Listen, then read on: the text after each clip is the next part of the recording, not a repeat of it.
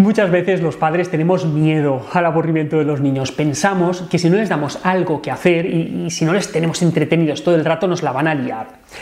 Y sí, vale, puede que sea verdad, pero ¿es bueno evitarles siempre el aburrimiento a los niños?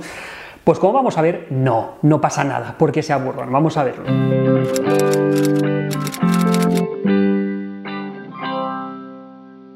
Aunque nos puede agobiar un poco y, a algunos incluso le puede dar miedo que los niños se aburran, en realidad no les va a pasar nada por aburrirse. Y ojo, a nosotros tampoco.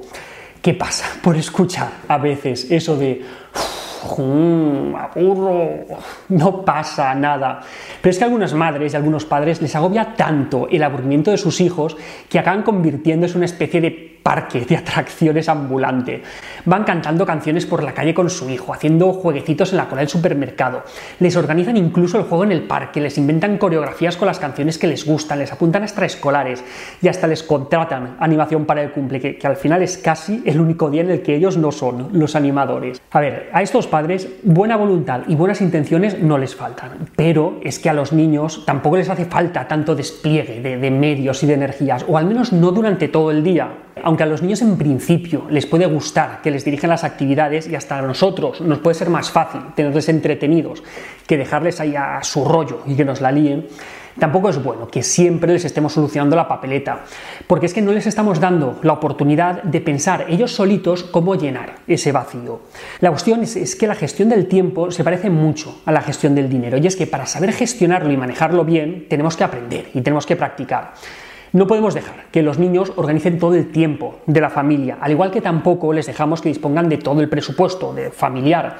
Pero si nunca han podido practicar con pequeñas cantidades de dinero, habitualmente pues les da una pequeña paga para que vayan manejándose, ¿cómo van a saber gestionarlo cuando dispongan de mucho más? Pues con el tiempo pasa lo mismo. Si nunca pueden decir qué hacer en su tiempo libre, ¿cómo van a saber gestionar ese tiempo cuando no tengan a alguien que les diga qué es lo que están haciendo constantemente? Pero es que además lo que pasa es que los niños no tienen tanto problema con el aburrimiento como lo tenemos los mayores.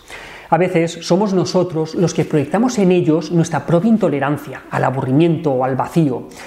Esta intolerancia a no tener nada que hacer, de hecho, fijaos, se ha agudizado desde que todos llevamos encima telefonito inteligente. Lo utilizamos en la parada del autobús, lo utilizamos cuando vamos en metro, en la cola del supermercado o incluso lo, el poco rato que tarda el semáforo en ponerse en verde. Y los hay que estaban por la calle con el móvil y es que se la pegan mirándolo todo el rato. ¿De verdad es tan importante consultar esos mensajes en ese momento? Es que parece que a todos nos ha invadido una especie de horror al vacío por el que no podemos estar más de medio minuto sin estar ocupados en algo. De hecho, paraos a pensarlo. Un momento, ¿cuándo fue la última vez que estuvisteis parados sin hacer nada durante cinco minutos? No hace falta irse al Caribe o irse a un spa para poder tener minutos de calma. La cosa es que los niños, en principio, no tienen esa necesidad que muchos nos hemos generado de estar constantemente ocupados. Ellos aún son capaces de entretenerse mirando por la ventana o inventándose historias, que para eso ellos son muy buenos.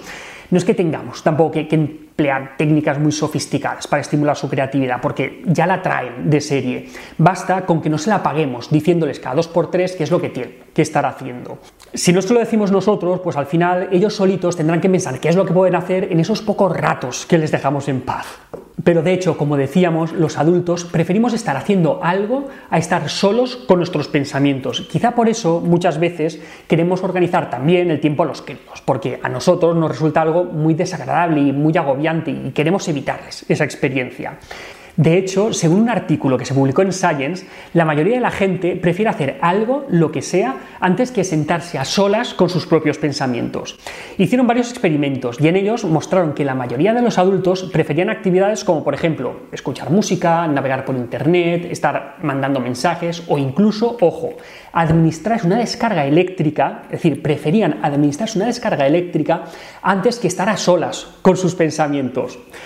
A ver, está claro que todos a veces disfrutamos de estar a solas con nuestros pensamientos, pero tiene que ser algo porque hemos buscado nosotros. A nadie nos gusta que nos impongan ese estar a solas sin hacer nada. Pero tampoco es esto lo que pedimos a los niños, aunque probablemente seguro que lo llevarían mejor que nosotros. Al final, de lo que se trata es de dejarles, que sean ellos mismos quienes encuentren su propio entretenimiento, que piensen un poco, que sean creativos, que jueguen de verdad y no solamente se limiten a seguir las instrucciones que nosotros, los adultos, les mandamos. Y hasta aquí otra píldora de psicología. Espero que os haya gustado. Si es así, no os olvidéis de compartirlo, de darle al like y de suscribiros al canal de Píldoras de Psicología en YouTube. Allí encontraréis muchos más vídeos sobre estos temas y también muchos más vídeos, artículos y consejos en la página web albertosoler.es. Y recordad que ya tenéis en las librerías nuestro libro Hijos y Padres Felices, una guía para disfrutar de la crianza. Esperamos que os guste y la semana que viene más píldoras. Un saludo.